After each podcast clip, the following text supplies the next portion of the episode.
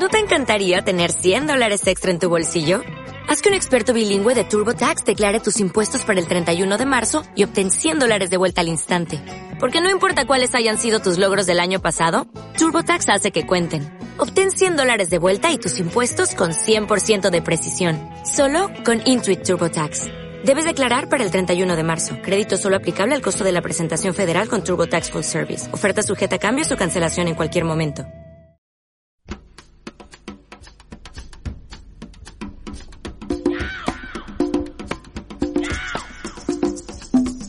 Simpatía por la industria musical con Carlos Galán en Subterfuge Radio.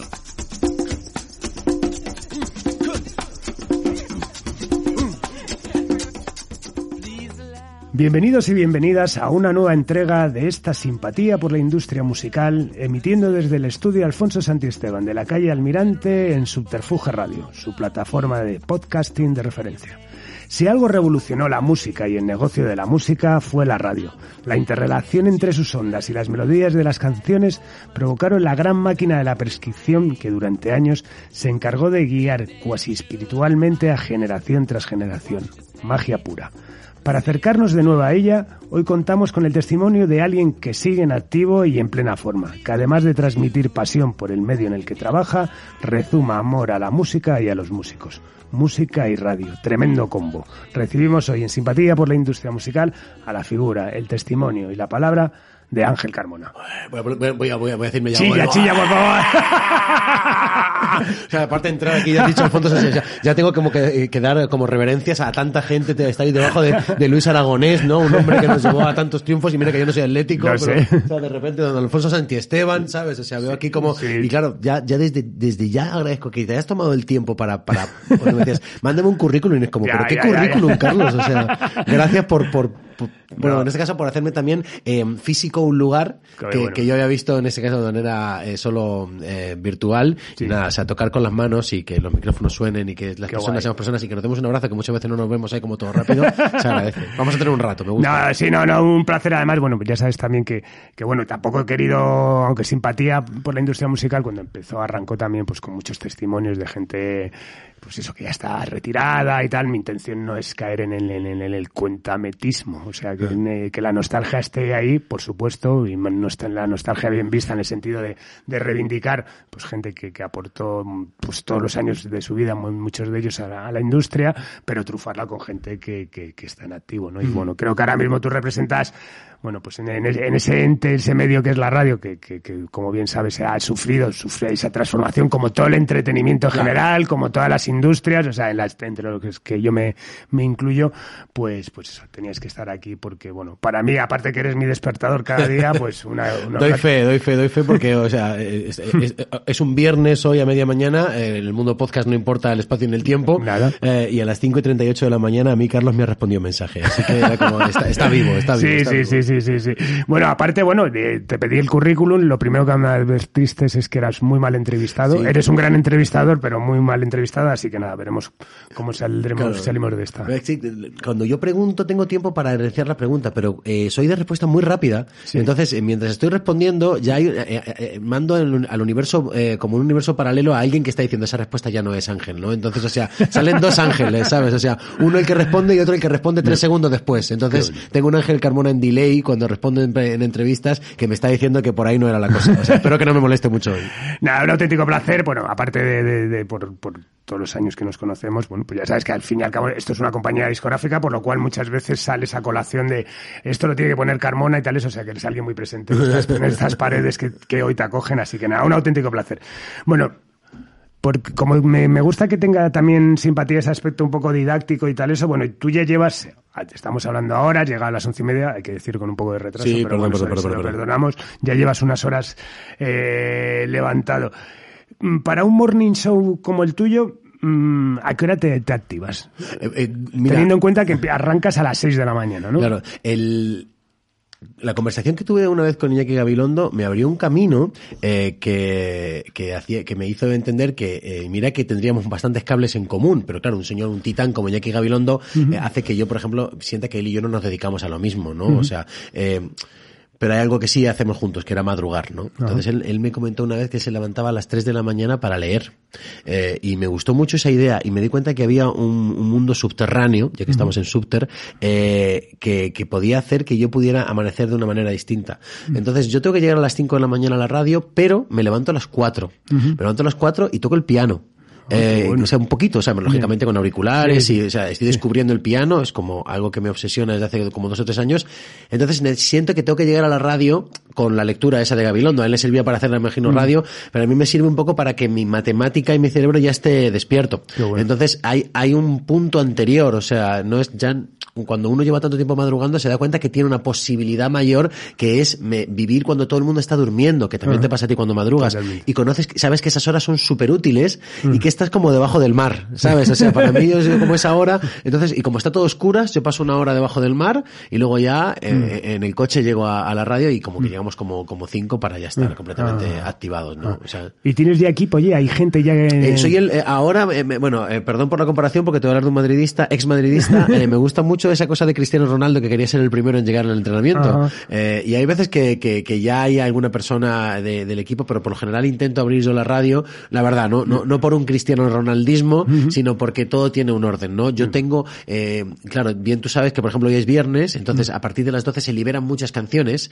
y es cuando hay veces que tenemos que retocar toda la programación claro. musical muy rápido, decir, ah, vale, ha salido esta canción nueva, ha salido este disco, eh, entonces, eh, eh, por eso llegar el primero, ¿no? O sea, claro. pero luego ya Antonio Vicente, que trabaja con la información, ya se escuchó las noticias a las 8 de la tarde del día anterior, entonces claro. llega a cinco y media. Gustavo Iglesias un poquito después, ¿no? O sea que van, vamos llegando escalonadamente. Y el grosso de, del guion se cierra el día anterior. Claro, ¿no? sí, sí, sí, sí. Eh, eh, es la peor comparación que puedo hacer es con el nazismo, pero eh, eh hay un campo en, en, en, Auschwitz ponía como eh, el trabajo será libre, sí, es que sí. es esa frase tan terrible, ¿no? Lo único que yo puedo sacar de ahí, si se puede sacar algo, es que nosotros trabajamos con una frase que es la previsión nos hará libres, ¿no? O sea, claro. el, el, intentar trabajar la entrevista que vamos a hacer el jueves que viene, que ya esté adjudicada a alguien, uh -huh. hace que todo el mundo tenga su trabajo, pero realmente nuestro trabajo real empieza cuando termina el programa. Pasa es que terminamos como, como, a las nueve, venga, venga, hasta luego, y es como, joder, ahora ahora, ahí es cuando yo me tomo el primer café en la mañana, claro. porque ahí es cuando yo tengo que empezar a claro, trabajar, ¿no? Claro. Es cuando, joder, ahora, ahora, ahora nos toca hacerlo. Y sí, dejamos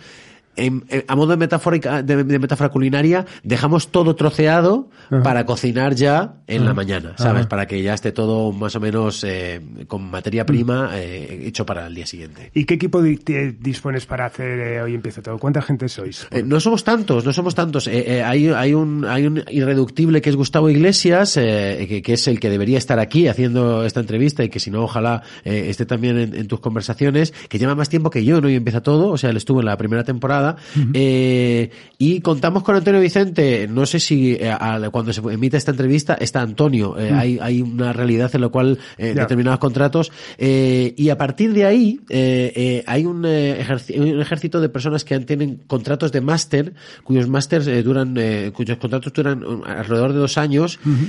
y que van entrando y saliendo. Claro. Entonces, pues ahora contamos con dos personas muy talentosas, con Javi y con Luigi. y claro, ahí hay veces que, que se van intercambiando esos nombres cuando los contratos terminan, claro, ¿no? Claro. Y ojalá hay veces que se puedan quedar, en fin, o sea que la, la, la escala es relativamente corta, más lógicamente una persona de, de producción que nos ayuda a cerrar coches, Ajá. pero realmente somos Gustavo, eh, Anto y una o dos personas ahí para sacar las, las tres horas, o sea que tiene... Joder, tiene... Ya, ya, ya, Perdón, eh, o sea, no sé si, o sea, no hace falta saber de radio, pero esto es un Harry, ¿eh? Digo yo, o sea... Totalmente. Bueno, bueno, naces por circunstancias, naces en Jerez de la Frontera, ¿no? Como, como Manuel Alejandro, sí, entre sí, otros como Lola Flores, madre mía, o sea... Entre otros muchos grandes, pero es en Alcalá de Henares, ¿no? Donde sí. te crías y de, de, de, donde te sientes, ¿no? Sí, eh, yo siempre cuento Alcalá de Henares como el, el, lugar de donde, más que de donde soy, de donde tengo que ser, porque Carlos, yo pienso que uno es de donde ha hecho muchas cosas por primera vez, de donde ha vomitado por primera vez, de donde ha hecho el amor por primera vez, de donde ha tenido su primera banda, de donde han pasado esas cosas por primera sí. vez, es de donde eres, ¿no? Jerez de la Frontera, mis padres son maestros de escuela y, y, y, allí es donde yo nací y lo llevo como muy a gala porque siento que soy como de Nueva Orleans ah. o de Río de Janeiro ¿sabes? bueno, o sea, claro. soy de una cuna, soy de un, Sí, soy sí, de un lugar donde, que es de un nacimiento de agua, que es Ah. de nacimiento de música, ¿no? Entonces, eh, eh, para mí eso es, es emocionante, pero luego, claro, cuando se lo digo a los flamencos, encima de apellido Carmona, claro, pues me hago trampas por todas partes, ¿sabes? O sea, entonces José Marcé me dice, "¿Eh, ¿de qué barrio eres? Como mierda, yo no sé de Jerez, ¿sabes? El Carmona, claro, para tener talento no hay que ser Carmona, hay que ser habichuela, Ya, y ahí ya. es donde está la cosa. Eh, entonces, eh, Alcalá es, es, es mi cuna hasta que mis padres eso, ya trabajaron allí y Mm. es donde viven, o sea, donde voy a comer el sábado que viene, pero eh, ya cuando empiezo a coquetear con la universidad y la radio, ya es cuando ya empiezo a venirme para Madrid. Pero vamos, Ah. Alcalá es, es ese sitio. Sí, que es además donde empiezas, ¿no? De tus primeros recuerdos con la música y es donde empiezas a, a tocar Claro. con grupos, ¿no? Claro, o sea, mi realidad como, como todos, eh, eh, mi motor, eh, por si alguien, o sea, por si alguien lo necesita conocer, es, eh, o mi aspiración es eh, que en mi tumba pusiera aquella cosa que definía Juan de Pablos muy bien, que decía, yo que sé, Alain Toussaint, y decía Juan de Pablos, un hombre de música, ¿no? Entonces, como, yo quiero eso, ¿sabes? O sea, que no hace falta que pongáis mucho más, ¿sabes? O sea, hombre, si puede decir que era buena gente, pues vale, pero guay, o sea, de igual no lo soy, ¿sabes? O sea, que eh, sí me gustaría ser un hombre de música, ¿no? Ah. Eh, y, y esa historia surge eh, teniendo bandas, eh, conociendo historias y todo me lleva a la música. Entonces, eh, las amistades a partir de la música, no sé qué, a partir de la música, ¿no? Salir de, de ser eh, uno más en el instituto eh, a partir de la música, ¿no? Eh, y sí, ahí, ahí es donde empiezo a coquetear a tener siempre bandas, ¿no? Ah. Como, como ha tenido todo el mundo. ¿Y cuáles son tus primeros recuerdos con la música? Ya no solamente a bandas, esos primeros discos, esas las tiendas de discos Claro, que recuerdas. claro. ¿Cuáles son esos primeros recuerdos? La realidad es que mi papá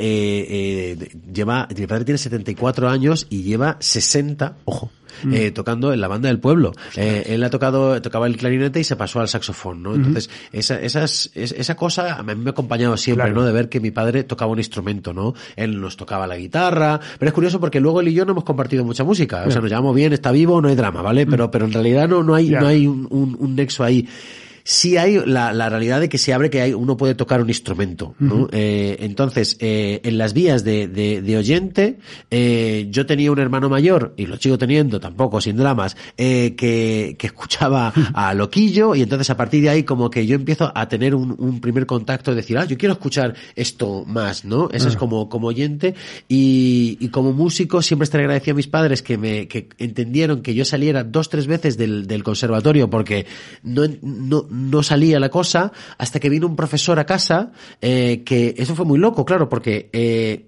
yo tenía 14 años y él se dio cuenta que con la partitura que yo no iba, sacó la partitura y trajo un disco de Vinicius de Moraes. Para un niño de 14 años, eso me voló la cabeza. Eh, y a partir de entonces fue como, no, yo quiero esos acordes, ¿sabes? O sea, fue como, y ahí empecé con la guitarra, ¿no? O sea, que esas son las dos vías, ¿no? Como oyente, esa cosa de, de, de empezar a escuchar la música de mi hermano y como intérprete, eso, ¿no? O sea, los discos de Brasil que me acompañan hasta esta misma mañana, ¿no? O sea, ¿Y tu primer grupo, así medianamente serio? bueno, empezamos ahí como todo el mundo con cositas en el instituto y todo eso. Bueno, hablabas en, Claro. en- en esa bio, eh, que era esa mezcla de que te criaste entre heavies, pero tú eras rocker. Sí, sí, sí, efectivamente, claro, mi hermano era rocker, pero mi hermano tenía patillas y yo no, a mí me las pintaban con Camfor sus amigos, entonces imagínate el drama que tengo, Carlos, o sea que, así que nada, eh, eh, empecé con, con, con, con esa vía, eh, después, eh, claro, eh, empezamos a montar unas, unas bandas así como de, de, de rock, que se llama La Señora Wilson, pero donde yo monto mi banda, donde yo digo, aquí es donde yo quiero hacer algo, eh, es con una formación que se llama Aerostato, que lo pongo a partir de, de una vez que fui a un concierto de Vinicio Caposela, no tenía, no tenía nombre, y dije, voy a apuntarme todas las palabras que me suenen bien, ¿no? El, el Vinicio hablaba todo en italiano, y dije, ha llegado en Aerostato, y fue como Aerostato, ya lo tenemos, ¿no? O sea, me, me gustaba mucho eso. Y la realidad era que a, a mí me gustaba mucho, eh, en aquel momento, dos bandas. Una que era Café Tacuba, era mi banda favorita de- del mundo, que era una cosa un poco rara, que unos mexicanos, eh, y Los Hermanos, una banda de Brasil, y los dos tenían las mismas eh, eh, eh, circunstancias, que eran como bandas locales, muy mexicanos, Café Tacuba, pero muy, muy contemporáneos, ¿no? Trabajando con, con, con Radiohead y todas esas historias, y Los Hermanos eran lo mismo, brasileños, pero trabajando también con Strokes y Radiohead y todo eso, y yo decía, no, yo quiero, yo quiero lo de esos, ¿no? Que tenía como un punto, que no era exactamente la, fíjate, podía haber ido el original, ¿no? O sea, eh, eh, mi realidad, Carlos, y resumo rápido, es que yo con 14 años no estaba en los Pixies, de reconocerlo, era, era donde se supone que tenía que estar, pero a mí me gustaba mucho, como mucho el rock español este, y luego conocí a Miles Davis, a Piazzolla, y a Vinicius de Moraes. O sea, yo escuchaba música de viejos. A mí Radio 3 es la que me lleva a, a entrar en el mundo. Pero luego esa, esa parte de conocer a esos artistas me ha ayudado mucho, ¿sabes? En conocer el jazz, la música de Brasil, Claro. el tango, el no sé qué, era como, ah, vale. Comprendo una realidad más, más horizontal, ¿no? Más amplia, Total- creo. Totalmente. ¿Y la radio musical ya era importante para ti? O sea, re- te ha formado también como, o sea, este, evidentemente, en mi caso, por ejemplo, no he tocado nunca nada, no me ha llamado la naturaleza por ese camino, afortunadamente, y pero sí que he mamado mucha radio musical y si Claro. estoy aquí es por culpa de, de ti, de tal, bueno, Bueno, mucha- pero- hubo muchísimos antes, por supuesto, tú eres más joven, pero que la radio fue alguien importante para ti también. Claro, o sea, para mí, la, o sea, yo digo, la música es mi motor y luego a partir de ahí, si empezamos a, a crear, como, eh, eh, digamos, cajitas interiores, es la radio la que, la que es el, el motor que genera absolutamente todo a partir de dos vías, ¿no? Eh, la primera, y, y de la misma persona, ¿eh? Yo tenía un amigo en Alcalá de Henares, el, uno de los heavies, eh, eh, que se llama, y se, se llamaba y se llama Miguel Ángel, y su padre le, le gustaba mucho la radio. Entonces, él me metió el bicho de goma espuma. Eh, y eso, ese, ese es el, Sí, el- sí. ese es el motivo por el cual yo presento un programa a las 7 de la mañana en Radio 3. Hombre, porque me han dejado, pero vamos, o sea, mi inspiración era ser goma espuma, ¿sabes? O sea, eh, y como tal, hace poco vino Guillermo Fesser, eh, nos dijo, este programa tiene muy buen ritmo, pero necesita programa en público, eh, con, con público, y hoy hemos hecho un programa con público porque me lo dijo Fesser, que es como, Guillermo, más que goma espuma, Guillermo Fesser, Sí. ¿no? Es como, ese es el, el motor imprescindible de, de- para, para, para caminar a hacer radio, y luego mi amigo también escuchaba Radio 3, y ahí se me rompe Claro. todo. O sea, yo cuando llego a tercero de carrera es como, yo quería hacer prácticas y es en Radio 3, porque de repente es como, nunca se me olvidará. Y yo había escuchado, como, como estaba bastante viejuno, una noche a Jimi Hendrix, eh, y a la mañana siguiente viajo con mis padres y no me podía llevar ese CD de Hendrix porque no tenía Discman, tenía todavía CD, y, y- y entrando en la radio de repente escucho la misma canción, en, la, y es como, en la radio está sonando esto. Y esa es la primera vez que yo conecto con el programa Pioneros de Xavier Sí, Moreno, sí, y era sí. como, anda, ¿y esto qué es? Radio Claro. 3. Y es como, bueno, pase usted y, y llegue, y por favor hágase contemporáneo, porque en aquel momento ya te digo que yo estaba todavía con, con el alcanfor eh, bastante, bastante metido en, en la, en la Bueno, yo tengo que confesar que complementaba la, la- la- la- lo que era la radio musical con Carlos Pumares, que, que, que- Hombre, por supuesto. que o sea, era absolutamente necesario. Sí, sí, sí, sí, sí. Eso que me encantaba me-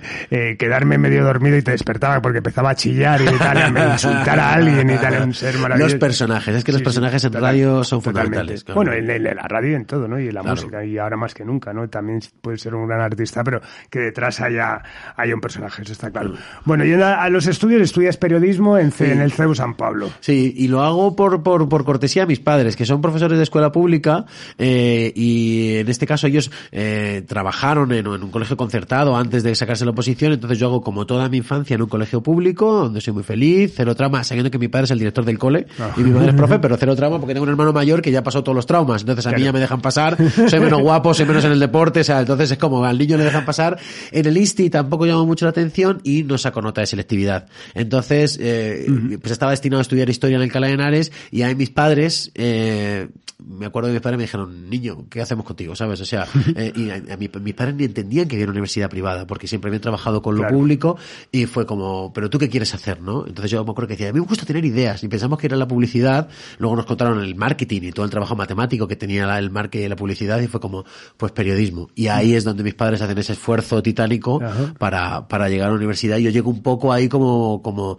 pues eso, como Bambi, ¿no? Un poco como que no me entero de mucho, encima vengo de Alcalá de Henares y lo único que me salva allí en la universidad, y no lo digo con maldad, es que digo, bueno, si estoy yo, tiene que haber otro como yo, ¿sabes? O sea que al final no es tan raro. Y sí, sí, sí, sí, sí, ahí se abre, se abre un mundo porque me dedico a lo que, a lo que siento que me gusta. Y en ese momento ya era la radio el medio que te, que te interesaba. Claro, yo, yo es que claro, yo eh, desafortunadamente no, no, no entendí la, la, o sea, yo cuando veo un- a un corresponsal, ¿no? Hablamos con ellos, con Fran Sevilla, con Miquel Estarán, digo, tío, tú, o sea, tú y yo, no, con Eva Jamaida hace poco, eh, eh, no somos, no, no somos de la misma raza, ¿no? O sea, somos, somos otra historia, o si no, tú eres un perro muy grande y soy un perro muy chiquitito, que seamos todos perros, ¿no? O sea, eh, yo veía Goma Espuma, iba a, a las 7 de la mañana a Gran Vía 32 y veía eso, ¿no? Veía, veía cómo lo hacían y veía ese ejercicio de libertad y decía, anda, si la radio no es queridas y queridos eh, con todos ustedes al otro lado del cristal, sino que es un ejercicio de, de- de naturalidad total. Eso mezclado con Radio 3 eh, y que ya en tercero de prácticas entro en Radio 3 y los veo a todos, ¿sabes? Y veo claro, cómo lo hacen, claro. ¿sabes?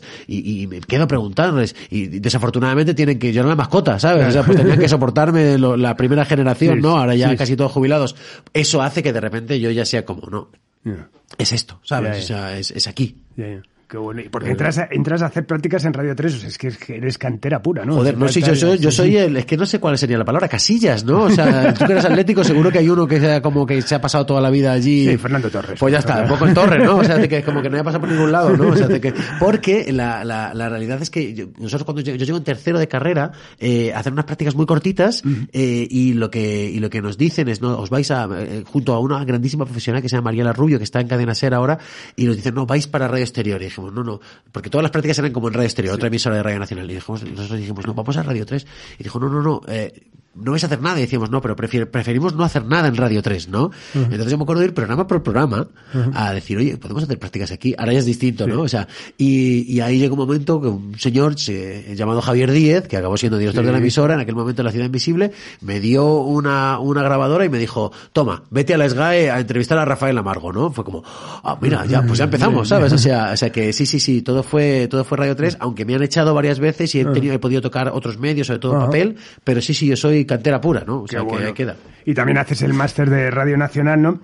Que sigue siendo, ¿no? El, el gran máster de la de comunicación, ¿no? Como dice.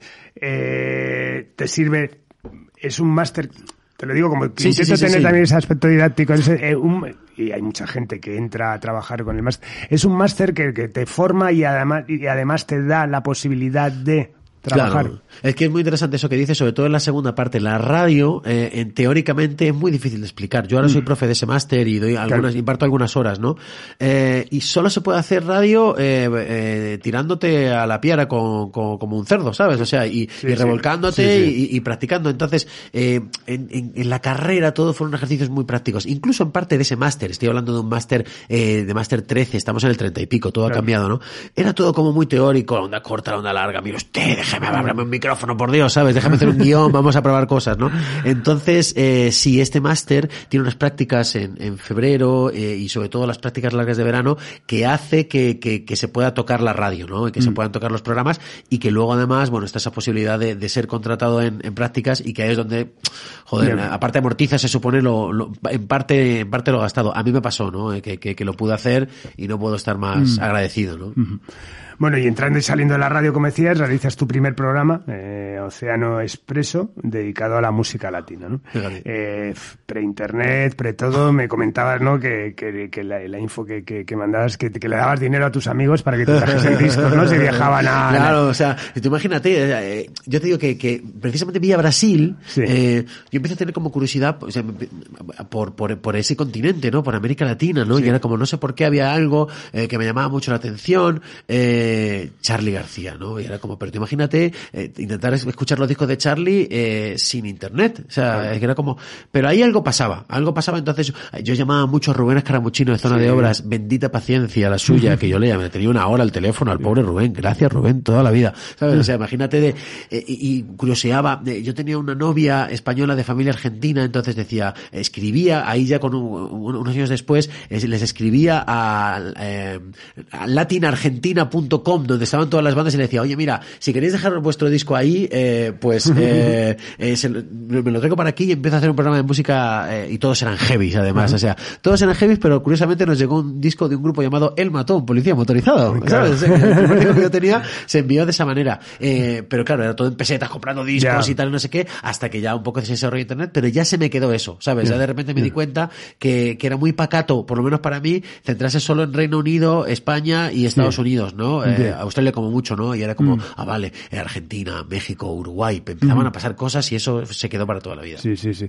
Joder, la verdad es que ahora, escuchándote, es, es difícil transmitir a alguien ahora, a Paul, Claro. aquí nuestro técnico, lo, lo, cómo era el mundo pre-internet, ¿no? O sea, Claro. al final... Sí, sí, te la, te la jugabas por una portada o le decías, cómprame este disco. Y era como, pero esto es que... es-". Y luego era como unos chilenos funkies y era como, ¿qué hago yo con esto? ¿Sabes? O sea, ¿sabes? Si pongo una canción en la radio y qué hago con el resto del CD, ¿sabes? sí. O sea, eso valía una pasta, ¿sabes? O sea, que- pero bueno, ahí eh, eh, Sí, claro, sí. o sea, era como un poco el, el pum pum del corazón que decía, es por aquí, ¿no? Claro. Bueno, y también colaboras, hablas de medios escritos, ¿no? Como FM, Zona de Obras, Batonga, Rolling Stone. Eh, ¿Te sentías cómodo también en la prensa escrita? ¿Te sientes cómodo? ¿Te gusta? Eh, soy muy mal escritor, eh, Carlos, entonces me, tengo un poco de síntoma, síndrome de- del impostor ahí. Cada vez que me piden un texto me di cuenta de que, de que al no ser un, un buen lector, eh, no tengo el verbo enriquecido. Yo soy un Julio Salinas de la vida en el que voy sacando las cosas un poco a trompicones y lo sacamos, la gente me entiende por contexto. Ahora mismo parece que todavía no me he tropezado, pero vamos, vivo así, ¿no? O sea, concretamente un poco ahí como sacándola como puedo. Entonces, claro, en el texto escrito se nota mucho, Ah. se nota mucho. Recuerdo que, que Carlos Marcos, muy buen periodista de, de papel, me decía, tío, no hay sintonía, no hay sincronía entre tus eh, párrafos y tal, ¿no? Entonces, pero eh, fui trabajando de una manera muy curiosa, escribí a Rubén Escaramuchino, me dejó, no, primero pa- Juan Puchadas de FM me dejó eh, es- eh, eh, introducir una entrevista a Manu Dibango, de, de ahí fui a Batonga, de Batonga fui a FM, de, perdón, a, Rolling Stone, y bueno, cuando llegué a Rolling Stone ya tenía como, como cinco o seis medios, entonces ya dijeron, bueno, puedes hacer, ¿no? Y ahí sí, donde me sentí, sí me sentí cómodo fue eh, eh, desarrollando un reportaje que, que tardó seis meses en salir y que ya me Mm. hizo trabajar dentro de la redacción, que eran las 250 mejores canciones del, del pop español. Fantástico. Claro, ese trabajo fue muy largo, Sí. Mm. eh, estaba Juan Antonio Carbajo, estaba Carlos Marcos, estaba ahí el, el- el afable Lino Portela, eh, Pepo Márquez, en fin, o sea, Manu Piñón, eh, y, y, eh, con ese trabajo sí comprendí como en una redacción de papel y, y ahí conseguí muchísimos contactos, claro, Claro, o sea, porque claro. la, la encuesta era titánica, o sea, Sí, entrevistamos como a, a cerca de 250 músicos, ¿sabes? o sea, era una locura. Y claro, ahí empecé a apuntar teléfonos, empecé a apuntar teléfonos y se hizo como un, un lugar muy, muy generoso. No me acordaba de, de ese especial y cuando me mandaste el otro día esos datos que te pedí, le, lo recuperé y la verdad es que es un trabajo enciclopédico absolutamente Si bestial. por detrás lo que hay ahí, o sea, hablamos con mucha gente. Sí, sí, sí. Seis meses me estás me dices Claro, que sí, sí, sí, porque además, o sea, piensa que yo ahí tuve la oportunidad, mira, el otro día hablaba con Jorge, anteayer, Jorge Dresler, y le hablaba de haber hablado con Antonio, Fantástica con Antonio- entrevista, por Oh, claro, un señor que, que, que se deja, pero para eso hay que darle amor también, ¿no? o sea, si viene alguien, hay que, hay que preparárselo, ¿no? Eh, y, y luego hablamos aparte de una historia que me contaba Antonio Vega, y él como, claro, yo, Antonio, yo entrevisté a Antonio Vega por eso, ¿sabes? Claro. O sea, Antonio se dejó porque era la segunda, la chica ayer creo que era la segunda o la tercera canción. Entonces, claro, todo lo que me enriquecía a mí de, de, de poder tener eso, ¿no? La oportunidad de hablar con, Sí. con un Antonio Vega, con todos estos, para mí siempre ha sido una muestra de respeto, de intentar entender con quién, a quién tengo delante, Bien, ¿no? O sea, es una cuestión muy humana en ese sentido. Totalmente, ¿sabes? Imagínate. sea, Qué pasada. Bueno, pero la radio es la radio, es lo que tiraba y bueno, de ahí pues es Radio Nacional, Radio Exterior y bueno, suplencias en verano, ¿no? Empiezas un poco a hacer un poco Claro, claro, claro, claro, claro. Todo eso que viene es así, Carlos. O sea, tú, tú estabas trabajando, pues eso, de munitis, ¿no? O sea, 10 minutos, 10 minutos, Sí. 10 minutos, 10 minutos.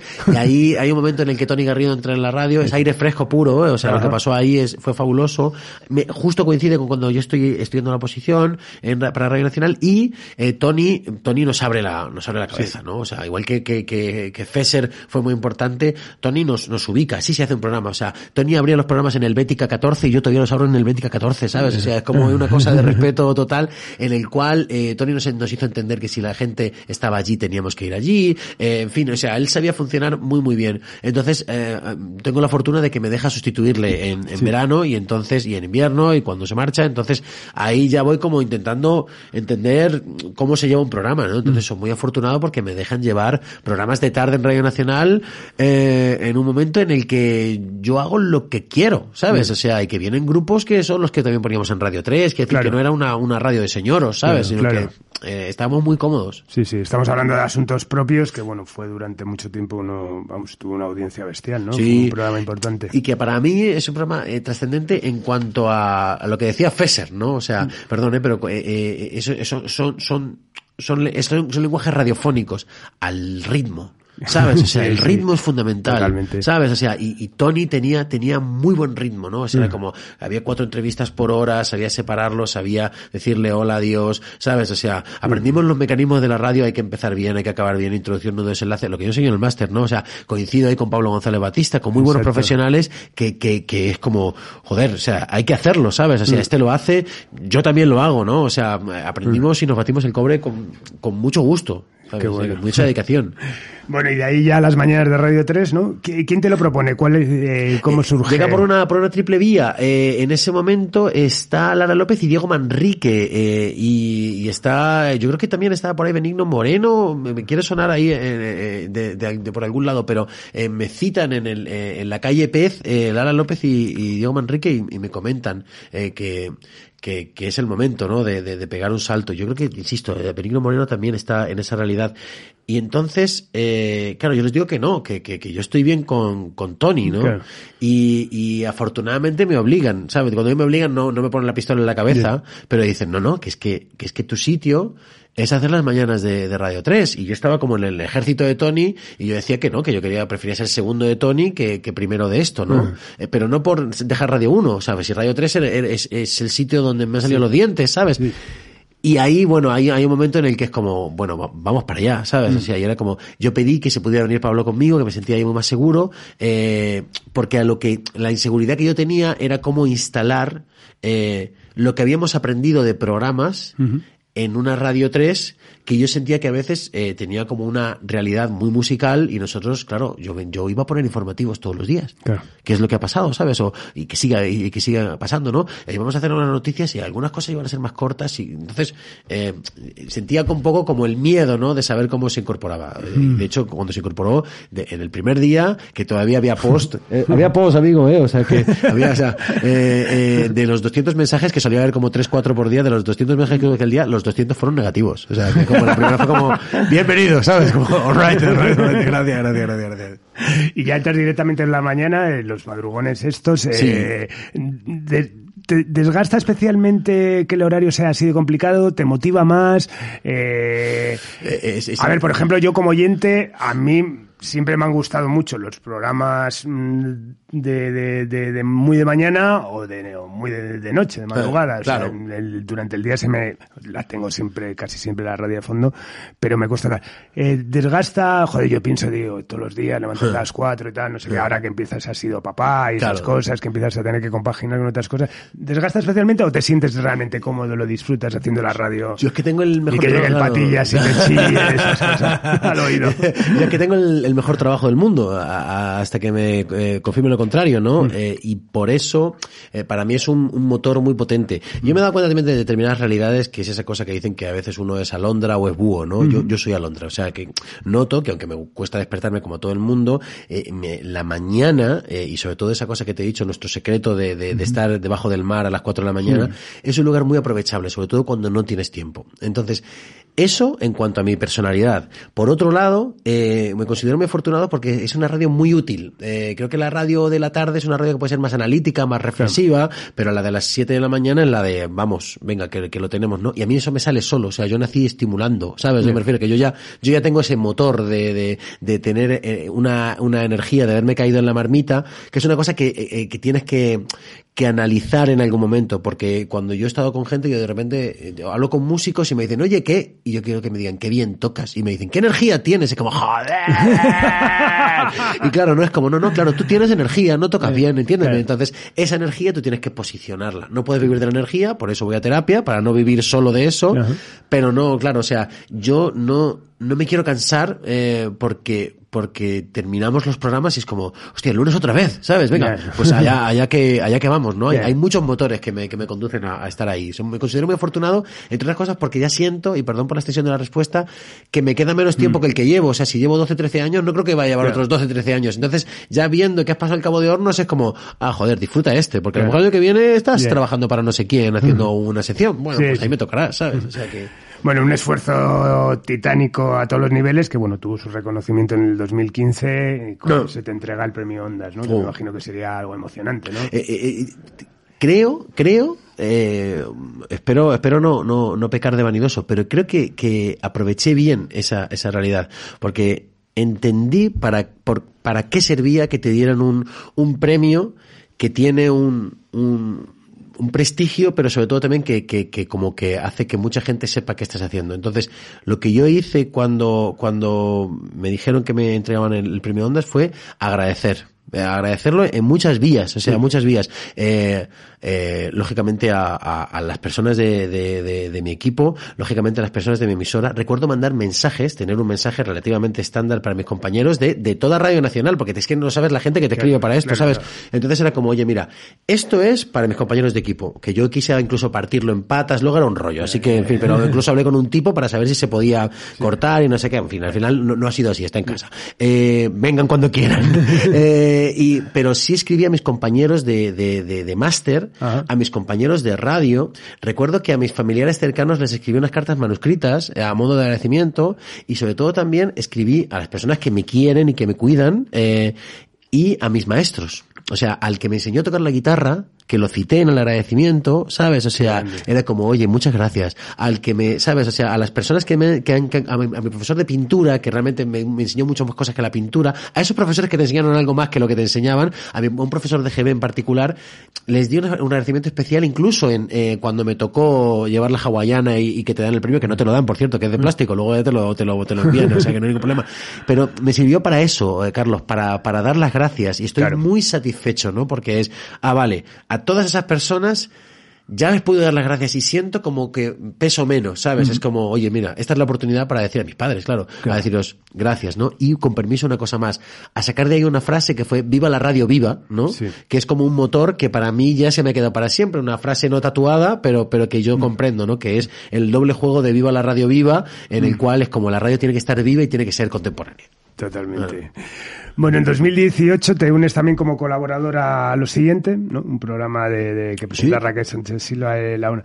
Eh, te, te, te, te, gustaría hacer más tele? ¿La tele es algo que tienes ahí en...? Es, es una buena pregunta, Carlos, porque eh, no no creo que sea la, la, la persona con, con, mayor resolución a la hora de, de, hacer televisión, pero es la imagen incluida, creo que sí, sí puede ser un elemento con el que, con el que pudiéramos trabajar. Mm. Los que venimos de radio, eh, creo que tenemos como, como una capacidad de, de discurso más natural que en la tele todo es como, como, como decía Cary Grant, ¿no? Decía, ¿cuál es tu, cuál es tu trabajo? Y él decía, no tropezarme con los cables, ¿no? Porque, o sea, que es como, y a mí me pasa un poco lo mismo, ¿no? Es como, esta es tu marca, yeah. después no te pones aquí, yeah. cuidado no te muevas, y es como, yeah. ¡ah! ¿Sabes? No sé, no sé, no sé hacerlo, ¿sabes? O sea que, entonces, eh, agradezco mucho cuando, cuando me llaman, siento que, que, que, estoy muy bien en el, en el lugar en el que estoy, estoy muy agradecido, y, y no puedo evitar, eh, seguir estando donde, como decía Tony, ¿no? Lo que me dijo Tony, donde va la gente es como ve, ¿no? Entonces, eh, me encantaría probar. Y me encantaría probar algunas de estas cosas que hacen de la dos, ¿no? De un mm. país para no sé qué o de un país para no sé cuántos. Ahí sí creo que en el futuro me encantaría olisquear cómo hacer cosas eh, a fuego lento, ¿no? Porque la radio se consume muy rápido. El, el hoy empieza todo es como, joder, hoy hicimos un montón de cosas. Vino José y Carmona, vino Jorge Pardo, hemos montado la de Dios, han traído desayunos, han traído un montón de historias. Y es como, esto ya se acabó, ¿sabes? Ya el lunes a ver quién viene. Esa es la movida. ¿sabes? Como, joder, no digas esta cosa, Ángel. Bueno, eh, tu pasión por la música, por la radio y, por Brasil, ¿no? Sí. Eh, esa fundación que, que, encomiable que es Leociño.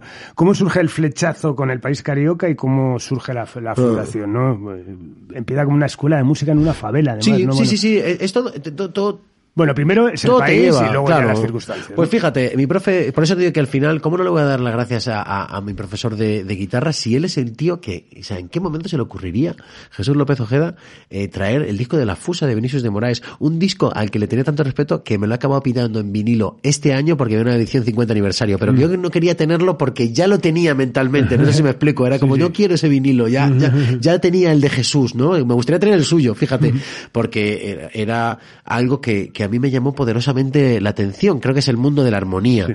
Ya ha sido para toda la vida. O sea, ya me he dado cuenta que hay 30 canciones que escucharía toda la vida sin cesar y que eh, para mí tienen un, un, misterio muy atractivo, que es, por ejemplo, yo cuando escucho Aguas de Marzo, que es mi canción favorita del planeta, mm.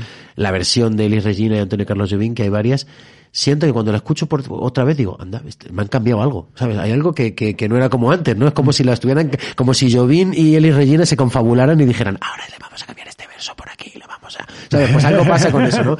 Entonces, en, resumen, eh, eh, aunque es difícil de sintetizar, primero hay un motor que es como esa música de Brasil, las armonías, mm. perdón, por el tratamiento armónico, las séptimas y las novenas, mm. hacen que de repente yo entienda una riqueza mm. eh, musical que me llama mucho la atención. A partir de ahí lo persigo. Persigo a Caetano Veloso, empiezo a comprender el portugués porque escucho mucho, escucho mucho, y sin internet me voy comprando los discos encima de un adolescente, ¿sabes? O sea, no puedo compartir con nadie que, que a mí me gusta Joao Gilberto, ¿sabes? O sea, ¿a quién le dices eso? ¿Sabes? O sea, en un garito de heavy de Alcalá ¿sabes? Bueno, pues, entonces, o sea, ¿quién? O sea, no, no, no hay, no hay con quién cambiar cromos, ¿no? Eh, y lo que, lo que sucede es que eso hace que yo empiece a conocer también la realidad de Brasil y que empiece a inventármela y luego ya empezar a hacerla posible.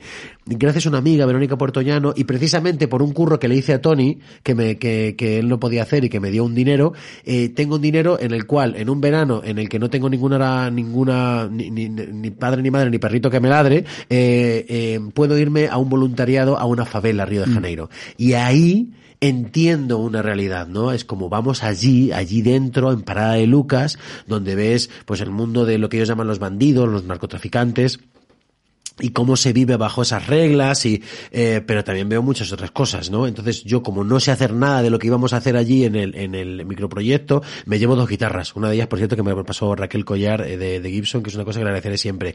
Y empiezo como a dar unas clases con los con los con los chavales que hay por allí y entonces eh, junto a otra persona que estaba allí en el voluntariado los únicos que no se ligaron en el voluntariado porque todo lo que pasó allí fue un chocho enorme eh, y que ahora por cierto es la madrina de, de una de mis hijas pues pensamos que es como, anda, pues le podemos dar una, una continuidad. eh, intentamos que los niños, los adolescentes de la favela le dieran clase a los niños, eh, le dieran clases de guitarra y nosotros lo pagáramos. Esa era la única manera. Intentamos hacerlo muy grande, después nos dimos cuenta de que ello no era posible y esa realidad nos ha acompañado hasta el día de hoy. O sea, hoy, eh, hoy no porque es viernes, pero eh, todavía en otra favela, porque tuvimos que cambiar de favela, otros motivos, se siguen dando clases de, de, guitarra. Entendimos que lo que había que hacer, Carlos, era hacerlo más humilde, más pequeño. Cosas de, de 20, de 20 niños, 18 niños, no una cosa de 200 niños, ¿no? Eh, pasamos por el Sáhara y volvimos a hacerlo, volvimos a llevar unas guitarras allí, ahora mismo están en guerra, nos está haciendo, y en Senegal, en el norte de Senegal, eh, también hay otras guitarras, digamos, con dos escuelas eh, paralelas al Leausiño. Se llama Leausiño por una canción de Caetano Veloso, porque vimos que es una canción que comprendía como el trío del Pursuit, ¿no? 999, todo el mundo la conocía, y desde entonces eh, somos muy felices sabiendo que eh, este era el único motor que esos niños tienen la posibilidad que tuve yo, que es que alguien te ponga una guitarra en los brazos. Y luego ya, si quieres, la escuchas y la tocas, y si no, no, ¿no? Pero, mm. eh, y eso hizo que ya, bueno, Brasil me acompañara siempre, ¿no? Mm. O sea, Joao Gilberto es, es, es mi músico. O sea, no yeah. puedo evitarlo. Me encantaría que fuera Tom York, ¿sabes? Yeah. O sea, yeah. te, podía, te podría decir que, sí. pero es, es una fuerza mayor, ¿no? Es una, algo pasa con Brasil que no termino de descifrarlo, ni creo que vaya a poder descifrarlo, y perdón mm. otra vez por la extensión de la respuesta, pero por es, favor. o sea, es como, ¿cómo puede pasar que la escuches esa canción otra vez? O sea, tú, tú, tú, imagino que tú también te cansas sí, de escuchar esos temas que dices tú, otra vez no, pues ahí estoy, ¿sabes? O sea, no puedes explicarlo. Bueno, el compromiso social también que se extiende también al Sáhara y Senegal, ¿no? Supongo que al final, bueno, ya empiezas en una, empiezas a ver realidades sociales, como decías, y... Y gracias a la radio, ¿eh? O sea, me refiero que yo voy al Sáhara porque la radio me lleva, vamos a Mali, a Senegal porque la radio nos lleva, Carlos, incluso llevamos radios allí. Sí. En, en, en, en, Mali hay una radio que está allí, fuimos a Costa de Marfil, mm. eh, he ido a, a, la, a La Habana con Santiago Serón a sentarme Daiquiri contra Daiquiri, que me explique por qué han caído los dos, es un bolero cubano, ¿no? O sea, yeah. todo eso me lleva a la radio. O sea, yo que no claro. puedo estar más agradecido a Radio 3 porque eso es lo que hace que con un poco de curiosidad con la música y un motor como Radio 3 mm. hayamos podido conocer muchas más realidades. Eso es lo que me da de comer, digo, emocionalmente. Haber podido ir fuera y, y, contar cómo se hace, cómo se hace el, el arroz. Perdón, eh, nunca lo he contado y lo voy a contar aquí en, en, como si, como si yo tuviera una exclusiva, ¿no? Pero eh, nunca cuento que yo llevo aquí tatuado la firma de Paul Simon que me firmó él, precisamente por eso, porque cuando vi a Paul Simon dije, este es un curioso impenitente. O sea, este se ha, se ha dedicado a, a, recorrer el mundo entero para saber cómo hacen el arroz, ¿no? Cómo se hacen las distintas sí. canciones, ¿no? Si yo pudiera, haría eso, ¿no? O sea, trabajaría de, de, de esa manera, ¿no? Con la curiosidad de saber cómo lo hacen otros. Pero el, el componente lo sabes, que es, es el arroz, ¿no? Claro. O sea, pero se hacen en todas las partes del mundo. Qué bueno. Y, y, y por ejemplo, el todo es que sé que, que, estás volcado, además, bueno, pues has conseguido que hay, hay temas que, que los, los, los, beneficios, eh, bueno, se, se, se, destinen a eso, has mandado guitarras, has mandado sí. material, tal. Eh, Evidentemente a nivel personal supongo la gratificación es absoluta y tal, pero luego a nivel, por ejemplo, fiscal, eh, ¿hay ayudas para institucional? Hasta- a veces se frustra un poco el que... El que... Es interesante muy, esa, esa pregunta. Eh, no te puedes hacer ONG hasta que pasa un tiempo. O sea, Claro. es como mucha gente que dice, voy a hacer una ONG y es como, uff, o sea, ya, hasta ya. que te haces ONG hay un, hay un proceso. Luego, eh, efectivamente, tú te vuelcas y, y tú lo sabes porque eh, os habrán pedido muchas veces ayuda, tienes que ser consciente. Yo al principio, claro, dije, muy bien, vamos a trabajar con los músicos, pero yo no puedo depender de los músicos. O sea, no Mm. Claro. puedo hacer que, que muchachito como infierno haga un bolo y encima está perdiendo bolo y encima tiene que ser un bolo más pequeño. Mm. Entonces, eh, de inicio, como que trabajé con esa realidad eh, y comprendía que era así, y luego pensé que era como, no, no tengo que encontrar otros, otros, otros motivos, ¿no? Eh, y, y esos otros motivos han sido muchos, ¿no? Por ejemplo, hacemos unos calendarios, eh, gracias, a, entre otras cosas, al ejercicio de, de la solidaridad de, de- de diseñadores, Ricardo Cábolo, Mercedes de Bellar, eh, pero sí entendí que era como, no, no puedo hacer que los músicos me paguen la ONG, ¿sabes? Claro. O sea, puedo pedir ayuda, puedo Claro. pedir un poquito de, de, y luego también entendí también que tenía que ser más humilde, más pequeña, claro. ¿sabes? O sea, eh, no podía ser todo eh, una ONG gigante, sino que es una cosa que cueste poquito y que pueda ser de largo recorrido, si no estás muerto. Entre otras cosas porque nosotros no podemos tampoco dedicarle toda la atención. eso, exactamente. Bueno, y como músico sigues tocando, disfrutas hablabas antes de ese- esos madrugones para tocar el piano, también sé que, que cuando tienes oportunidad coges la guitarra, el A ver. ukelele. Eh, por cierto, ¿tuviste formación académica? o has sido Bueno, eh, mi- mi- como te conté, me, me salí del, del conservatorio dos o tres veces. Ojalá hubiera sido un poquito más inteligente para haber aprendido a leer, que ahora me hubiera venido bien con el, con el piano. Pero eh, como que yo trabajo mucho el oído, esto es la, la- esta es la jodienda, ¿no? O sea, yo leo poco, desafortunadamente, porque creo que trabajo, que mi cuerpo ya sabe que reacciona eh, a través de su energía, pero mal, ¿sabes? Porque tienes que darle gasolina. Y con la música es un poco lo mismo. Yo, eh, el oído me ha funcionado siempre bien, yo he sacado las canciones, o sea, escuchándolas y tocándolas como he podido. Y lo que ha sucedido es que eh, tardíamente, gracias a ese oído, eh, eh, yo empiezo a, a trabajar de una manera en la que ya empiezo a comprender la armonía. Y ahora estoy loquísimo con eso, Carlos. O sea, la armonía es la matemática de la música, ¿no? Sí, o sea, sí. que es como, ah, vale, va al cuarto grado, va al cuarto grado menor, ahora resuelve, ¿sabes? Aún así, estoy un poco locker ahora mismo, porque claro, yo lo que escucho es escucho las canciones y ya digo, eh, cuarta menor. Eh, entonces, claro, estoy incluso a veces, a veces estoy en la entrevista y lo digo. Y entonces me mira el músico como de repente es como, el otro día Alice me decía, le dije yo cuarta menor y Alice decía, sí, sí, Amaya está loca con la cuarta menor y no sé qué. más". Pero claro, al mundo que le interesa la arquitectura Sí, de eso, ¿no? Sí. Pero sí, sí, eh, y, sobre todo a la vez, a, la- a, esa- a ese momento también he entrado en la música clásica. Entonces, eso me ha abierto un paradigma que de repente es como, wow, ¿no? O sea, como que- y conocer esa matemática es bueno y es malo, ¿sabes? Sí. Porque siempre estoy como diciendo, ese es el cuarto grado, ese es el tercero y tal, es como una estructura y a veces estoy como jugando demasiado y no disfrutando de, de- de la canción, ¿no? Qué o sea bueno. que, Bueno, pues te va a encantar. Todavía no ha salido el programa, sale la, bueno, la semana que viene, porque esto, bueno, lo grabo y sale, sale con dos o tres semanas. Bueno, y le hice a Manuel Illán. Manuel Sí. Illán, sabes que fue, bueno, de, de Gasa, bueno, fue cantante, ha sido productor, bueno, pa- Pablo Alborán, entre otras cosas. Y este en el año 90, me, me, me encantó, en el año 90-91 se dedicó a investigar casi matemáticamente, eh, o sea, cómo, cómo se podría crear un éxito musical basado en la matemática.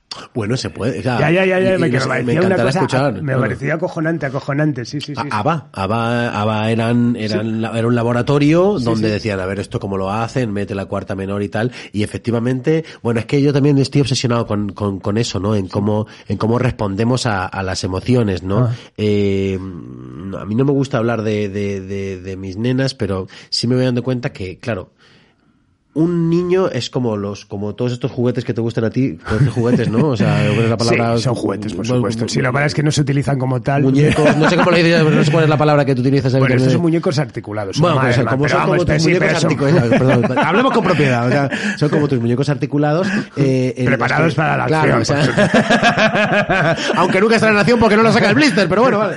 Eh, eh, son como tus juguetes, como tus muñecos articulados, un niño nace así, dentro del blister, entonces significa que un niño cuando nace estaría hecho a que escuchara, a- estuviera asociado a la música oriental u occidental. Sí. Podría hablar chino o podría hablar eh, castellano, ¿no? Pero luego ya cuando eres más mayor ya tienes dificultades.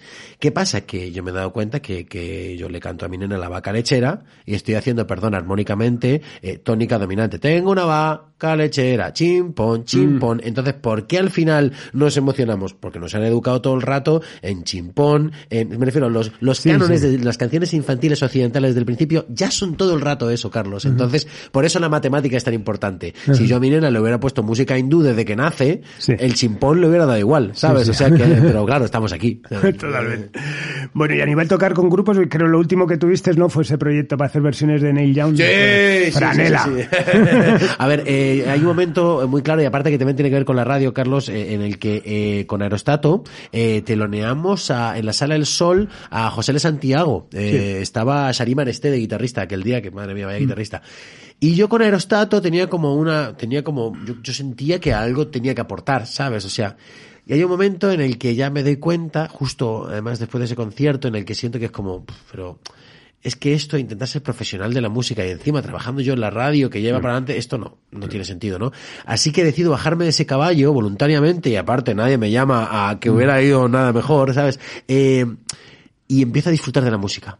Hacer proyectos. Y eso es lo mejor, ¿no? O sea, ahora mismo ando trabajando con, con una banda sevillana, una posibilidad de recrear un disco de Kiko Veneno entero. Eh, trabajamos con Franela, por ejemplo, con versiones de, de, de, de, de Neil Young y son gente de Tundra, de Layabouts, de, de Trono de Sangre, eh, Gan- Dani Llamas de Gas Drummers. Eh, por ejemplo, eh, he montado en, en, en San Valentín, por ejemplo, pues montamos una banda con Jacobo Serra que se- y, eh, eh, y Sergio Valdeguite que se llama Los Only the Lonely solo para hacer versiones. Que decir, ahora ya me doy cuenta que con la música puedo hacer lo que quiera, ¿no? O sea, ya no, no, no, no me, no me debo a un, a un solo señor, ¿no? Entonces es, bueno, hagamos esto, ¿no? Eh, con Alice Wonder, con, ¿sabes? O sea, me refiero que como, con María y Feu, entonces, eh, con, con Dani, hace no tanto tiempo estuvimos ahí como tocando un tema de Bad Bunny. Entonces, claro, ahora soy libre, ¿sabes? O sea, entonces es como la música me sirve para, para jugar. Claro, claro, claro, qué bueno. Y ya, y ya no hay un proyecto, ¿sabes? Ya, Sí, ya no sí. es como, no, yo, yo me debo a no sé qué, ¿no? Entonces, bueno, es verdad que pierdes eh, lo que puedas aportar de canciones originales. Bien. El mundo, el mundo no pierde tanto, ya te lo digo yo. Bueno, volvamos a la radio como ente. Eh, si te pidiera un diagnóstico de su situación ahora, ¿cómo lo describirías? Eh, yo la radio la extiendo como, como el ejercicio de la palabra. o sea que, con permiso, voy a, voy a hacer un cuadro a- anterior haciendo lo que los americanos llaman como the big picture, en el que yo entiendo que un streamer, que un youtuber, si todavía se dice esa palabra, que seguro que sí, eh, o que una persona que hace radio trabajan con la palabra. O sea, que, que, que al final están como muy interrelacionadas, ¿no? O sea, si tú escuchas eh, quién es David Broncano hoy, ¿no? Pues una mezcla de un poco de, de, de, de, de- de todas esas cosas, ¿no? Pero el ejercicio inicial es el de la palabra. Por eso el mundo del podcast, fíjate que, que, que, que estamos en uno de ellos eh, y, y cada vez nacen más, incluso hablan que los grupos eh, van a empezar a montar sus propios podcasts. O sea, esto ya empieza a ser eh, mucho más poderoso. Eh, se extiende como un éxito de, de la radio. Las vías de la radio tienen que ir acompañando eso, por lo menos así lo entiendo yo. Eh, por eso hay que darse cuenta de, de, de de por dónde eh, se recorta, digamos, el interés, ¿no? Oye, mira, tenemos que estar eh, vinculados con redes sociales. Eh, igual la radio ya no es, ya no es a lo mejor en parte FM, pues, pues tampoco era, o sea, me refiero, ya no es AM, no sé si me explico. O sea, que simplemente es que yo creo que, que hay que saber reconducir eh, esa, esa realidad. Por eso te decía que es más amplio, ¿no? Si me dices que cómo va la radio en FM, pues tengo la impresión que, que, eh, que lógicamente hay que trabajar con las aplicaciones radiofónicas, ¿sabes? Y si me dices que cómo va la radio en directo, pues tengo la impresión que el podcast eh, está trabajando y está viviendo una época en la cual tengo la impresión que todavía está esa burbujita Sí. y ya veremos cómo, cómo, cómo funciona. Nunca se me olvida una, un, pod- un- o sea, un, un, un tuit que leí de, de Ícaro Moyano y que ya no se me olvida que dijo, eh, ahora todos tenéis eh, podcast, en, en 2009 todos teníais blog. ¿Sabes? Como qué cabrón. ¿sabes? Mierda. Pero sí lo que creo, y perdona eh, que no, no, no, no escurro el bulto, es que la palabra siempre va a triunfar. Totalmente. ¿Sabes? O sea, que hay que comunicarse. Y si ese o sea, ¿qué hace Ibai? Si habla durante cuatro horas, ¿sabes? Sí, sí, o sea, sí, que digamos que no es, no es solo imagen, sino que es, es, es el ejercicio de la conversación, ¿no? Totalmente. Pero bueno, eh, es evidente que, que- que sabes que existe, bueno, se habla de un cierto desapego de, de, de, de- de, pues, de gente más joven, tal esto, pues a lo que sea el formato tradicional del que hablábamos Claro. antes. ¿Crees que es recuperable? ¿Crees que realmente eh, la radio tiene que hacer igual también, pues como la industria musical se ha tenido que adaptar a todo tal eso? ¿Crees que la radio tiene una asignatura pendiente que es volver a recuperar esa fidelidad, volver a fidelizar a, la, gente. Como, como, como miembro de la cantera de Radio 3 te tengo que dar la, la, respuesta de, de, de, Radio 3 ¿no? De, de, de, profesión, ¿no? Y también como, como, como oyente. El, el, en los estatutos de Radio 3 creo que se dice que es una emisora joven. Y entonces, como tal, eh, ese ejercicio se ha hecho siempre, ¿no? O sea, y, y a nosotros nos, nos hace ilusión saber que Santiago Userón, que vino ayer, eh, ya vino hace 40 años a Radio 3 cuando, cuando eh, estaba sacando Enamorado de la Moda Juvenil y que Jordana B está en, en Radio 3, ¿no? Por lo menos en Hoy Empieza Todo sentimos que es un ejercicio muy sano, muy sano, que no se compatibiliza a veces con la sensación de, de, de la edad de las personas que lo escuchan y que a lo mejor dicen, pero esta quién es, ¿no? ¿Quién es Jimena Amarillo, no? Y es como, no, no, es que, es que, es que llega Jimena Amarillo, ¿no? Entonces, sí, hay que trabajar adaptándose a una realidad en la que eh, esto es una opinión personal. Yo creo que el oyente que llega a una, a una radio llega un poquito más tarde y que ahora mismo se abren las vías porque eh, alguien escucha estirando el chicle, ya se ha hecho a saber lo que es estirando el chicle y ahí a lo mejor dice, voy a escuchar aquello que, podría ser una radio más convencional, ¿no? Mm. Sí creo que a veces voy escuchando, Carlos, eh, la radio en un taxi y digo, esta radio está muerta. ¿Sabes? Digo, esta radio, a veces radios, unas radios muy generalistas, muy grandes, de lo que hablan es como, yo creo que, que la persona más joven no está escuchando, no está escuchando esto. Y sí creo, sin, sin, sin escurrir el bulto en tu pregunta, que tenemos que trabajar por, por, por mantener viva una realidad radiofónica, eh, pero que por lo general creo que se llega un poco más tarde en la edad, ¿sabes? O sea, a veces nos matamos porque los de 20, 22 no se escuchen y creo que eso pasa a lo mejor a los 26, 27, ¿sabes? o sea, cuando a lo mejor tienen un curro, cuando tienen eh, otros momentos, entonces, pero sí, sí, nosotros, o sea, trabajamos así, o sea, intentando que, que, que, que cada día haya una persona nueva y si es una persona que no ha escuchado la radio, mejor. Totalmente. Muy difícil. Bueno, hablabas de, cuando empezaste a, hacer prácticas eso de que, llegaste a convivir en tus inicios de Radio 3. Pero ¿quiénes han sido tus referentes en, la radio? Claro, en la radio, Guillermo Fesser, o sea, te digo, o sea, en este caso con el mundo Goma Espuma, eh, ese ha sido como, como el, eh, motor, eh, e incluso me hacía gracia porque cuando he ido a Estados Unidos varias veces, concretamente a Nueva York, pues yo que sé, seis o siete veces, yo no quería ir al show de Jimmy Fallon, que acabé yendo al show de Jimmy Fallon en eh, el de Jimmy Kimmel en, Estados Unidos, que eso también ha sido muy importante para mí, ¿eh? la, la televisión americana, eh, para mí ha sido muy radiofónica, porque hacían entrevistas en ocho minutos, muy rápidas, eh, tenían mucho movimiento, entonces para mí el ritmo siempre ha sido muy, muy, muy importante. Eso eh, ha hecho que por un lado yo tenga unos maestros en la radio musical y luego tenga otros maestros en, en la radio, en esa, en esa radio de, de cómo hacer una entrevista, de cómo saber hacerlo. Claro. Garrido sin duda era otro en el cual yo decía, joder, esto se hace, aquí pasan cosas, aquí hay movimiento, ¿no? O sea, entonces esos dos motores para mí fueron muy importantes. Luego yo empecé a ver cómo se hacía la radio, ¿no? Nunca me olvido de, de, de ver la, la, electricidad de Chema Rey, ¿no? O sea, yo veía eh, de cómo, cómo él estaba de pie en, eh, haciendo el programa, ¿sabes? O sea, y como que esto decía, esto no, y no sé qué, no sé cuánto están. O sea, entiendo que hay que estar muy, muy vivo en, en ese sentido, ¿no? Así que eh, recuerdo haber trabajado con Marta Echeverría, que ahora está, va detrás de mí, eh, digo, en horario, pero yo recuerdo que cuando ella llegó a la ciudad, cuando yo llegué, estaba ella en la ciudad invisible y veía como ella interrelacionaba absolutamente todo, ¿no? Entonces, eh, recuerdo la electricidad del Mariscal Romero, eh, que lo escuchaba en, eh, creo que estaba ya en, en, Onda Cero, en Onda 10, no sé cómo se llama. El caso está en que, yo me acuerdo que a las 7 de la mañana, él decía que llegaba, que venían, eh, Metallica, porque venían dentro de seis meses, y él estaba aquí, y están aquí los cuatro hombres de San Francisco, los hombres de negro y tal. para mí eso, ¿sabes? Era como, hostia, esto se puede hacer, ¿sabes? Entonces, es, es esa realidad, ¿no? De, de los energéticos, eh, para mí han sido muy importantes. Eh, y los analíticos, o sea, también la gente que ha sabido llevarlo analíticamente, pero la gente que ha sabido entender el discurso de la radio, ¿sabes? Introducción, nudo, desenlace, las curvas, las cosas suben, las cosas bajan, ¿no? Para mí eso ha sido eh, un elemento fundamental. Qué bueno. Bueno, la Radio 3 la suelen dirigir profesionales de, de lente, ¿no? Como ahora lleva años ya Tomás Fernando Flores. ¿Asumirías un rol así? No, no, no me termino de ver como, como, como jugador-entrenador, ¿sabes? O sea, yo creo que no sería un buen mm. entrenador. Eh, eh, a mí me gusta mucho ser jugador y lo agradezco mucho y también tengo además la libertad de lo que representa eh, ser jugador.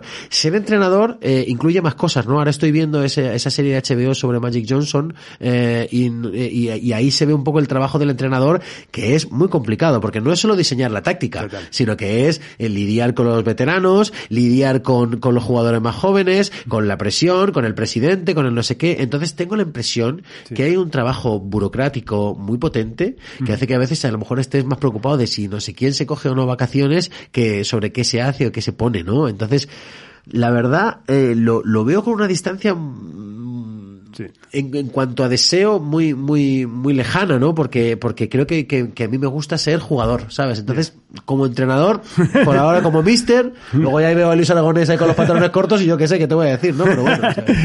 bueno, por último, te pediría un consejo para alguien que, que quisiera dedicarse a la radio musical. Que se equivoque, que se equivoque constantemente, todo el rato. O sea, que, que y que luego entienda que esa equivocación le va a llevar a, a un acierto, ¿no? ¿no? De, de, derrota en derrota hasta la victoria final. O sea, es un poco como, como, como yo lo he entendido, ¿no? O sea, el, el, hay que probar. O sea, el único consejo que a mí me han dado en la vida y que a mí me ha valido, o, o, o creo que, que, que, me ha servido de más, o, o al que le pongo en, en podium, eh, tiene que ver con un momento en el que yo voy a Nueva York y conozco, conozco con la chica con la que estoy en ese momento a un tipo que nos va a dar un, una, una, vuelta por Nueva York y que al final acabó siendo un grandísimo amigo. Pero en ese momento él hablaba inglés, yo tenía un inglés macarrónico y mi chica era, de aquel momento, era bilingüe.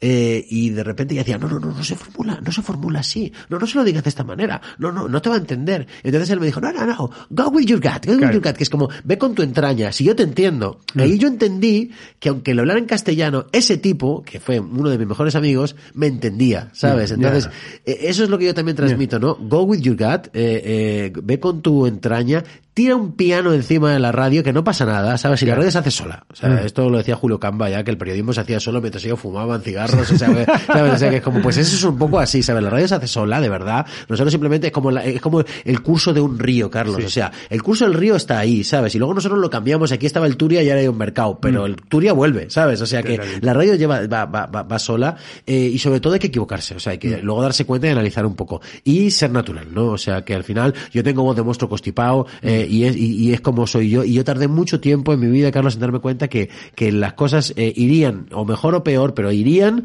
si era yo. Y hasta que me di cuenta de quién era yo, ¿sabes? O sea, pues he, tardado un ratico, ¿eh? O sea que, y espero ser este. Totalmente. Pues nada más, Ángel, ahora es que un placerazo contar con tu Joder. testimonio. Muchísimas gracias y quiero que sepas una cosa, que no es para nada un mal entrevistado. ¿eh? Joder, mira, que yo, yo, cuando has visto que como a mí se me enciende la luz muy rápido y de repente va la chispa, muchísimas gracias. O sea, el, el, el, el poder caminar sobre aquí, a mí me hace también como, como reflexionar, ¿no? Que decir, mm. ah, vale, bueno, han pasado todas estas cosas. Ojalá, mm. ojalá que hubiera un simpatía por la industria musical, eh, y a, a, modo egoísta lo digo, me pudieras ayudar un poco a rememorar, eh, qué ha sido todo esto, ¿no? Porque mm. yo in intento mirar muy poquito para atrás, ¿no? Ah. Eh, un amigo, eh, me ha hablado de una frase de un filósofo francés, eh, que, con la que me quedo, que dice que, que el, el hombre feliz no tiene pasado. Ajá. Entonces yo no guardo, no guardo nada, no tengo las fotos de África, no tengo nada, ¿sabes? Así de repente como, ah, vale, ¿qué ha pasado todo esto? Vale, vale, vale, vamos bien, venga, que siga la fiesta, que siga la fiesta. Bueno, pues yo te añadiría otra frase que me encantó, la escuché también hace poco, no me acuerdo de la fuente y tal, que es la nostalgia es hacer turismo en tu mente, que me encantó. Al final es como rollo, voy a recordar tal, esto es como hacer turismo en tu propia mente. Pues nada, lo dicho, un placer, de verdad, muchísimas gracias Ángel. Bueno, despedimos de esta nueva entrega de Simpatía por la Industria Musical en Subterfuge Radio, emitiendo desde el estudio Alfonso Santiesteban de la calle Almirante con Paula los mandos técnicos y nos vamos con la canción que da nombre a esa fabulosa iniciativa filantrópica de la que nos ha hablado nuestro invitado de hoy, Ángel Carmona. Nos vamos con Leociño de Caetano Veloso. Adiós. Gosto muito de te ver, Leãozinho, caminhando sob o sol. Gosto muito de você, Leãozinho. Para desentristecer, Leãozinho, o meu coração tão só. Basta eu encontrar você no caminho. Um filhote de leão, raio da manhã. Arrastando meu olhar como um imã. O meu coração é o sol, pai de toda cor. Quando ele lhe doura a pele ao léu Eu gosto de te ver ao sol, leãozinho de te ver entrar no mar. Tua pele, tua luz, tua juba. Gosto de ficar ao sol, leãozinho, de molhar minha juba, de estar perto de você, entra no mar. Um filhote de leão, raio da manhã, arrastando meu olhar como um Meu coração é o sol, o pai de toda Quando ele lhe doura a pele ao léu. Gosto de te ver ao sol, leãozinho, de te ver entrar no mar. Tua pele, tua luz, tua juba Gosto de ficar ao sol, leãozinho, de molhar minha juba, de estar perto de você e entrar no.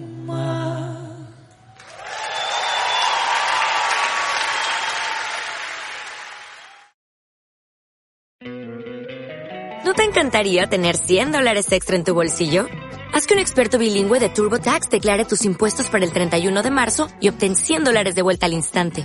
Porque no importa cuáles hayan sido tus logros del año pasado, TurboTax hace que cuenten. Obtén 100 dólares de vuelta y tus impuestos con 100% de precisión. Solo con Intuit TurboTax.